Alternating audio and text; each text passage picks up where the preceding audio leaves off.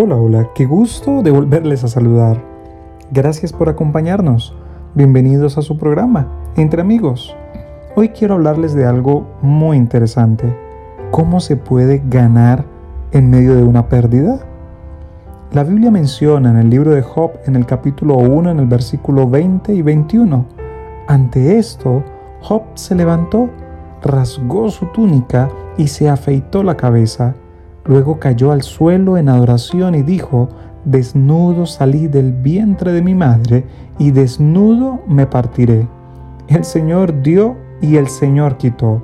Sea alabado el nombre del Señor. Vaya, ¿cuándo fue la última vez que alguno de nosotros consideró una pérdida en nuestra vida como algo bueno?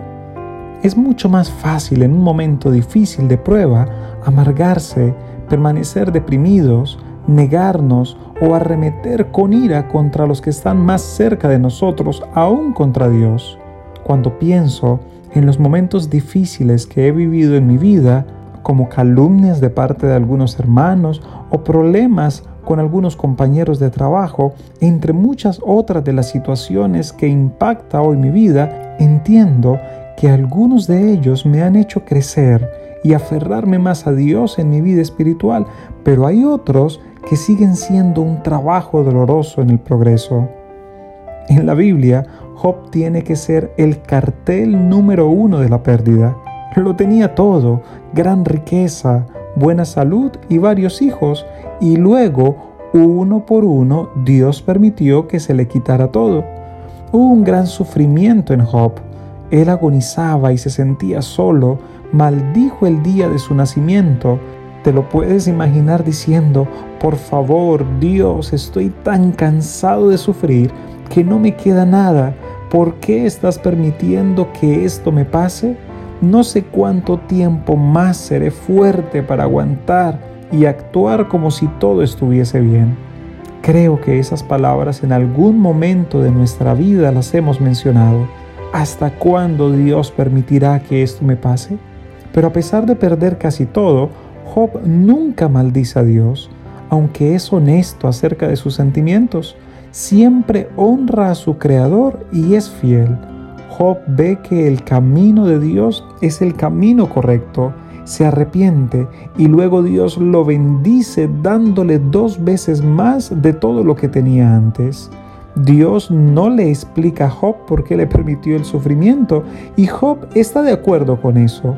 De hecho, sigue viviendo otros 140 años más, donde ve a sus hijos nacer, a los hijos de sus hijos, hasta la cuarta generación, y murió siendo viejo y lleno de años.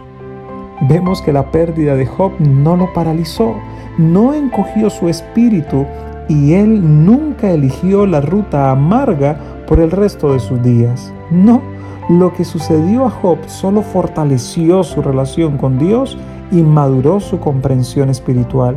Y esa es la máxima de todas las ganancias. Como Job, debemos ser fieles a Dios, incluso cuando sufrimos pérdidas en nuestra vida. Pregúntele a Dios hoy cómo a través de la pérdida que estás atravesando puede ayudarte a obtener un cambio positivo como persona cómo este momento difícil de pasar por el valle sombrío puede ayudarte a relacionarte mejor con los demás y especialmente cómo esta situación difícil puede ayudarte a relacionar mejor con Él. Pídale a Dios en esta hora que te dé sabiduría para que estos momentos difíciles puedan servir de ánimo y de experiencia para que otros puedan seguir adelante también en su lucha cristiana. Que nuestro Dios Todopoderoso y lleno de amor te bendiga. Se despide tu amigo Darwin González.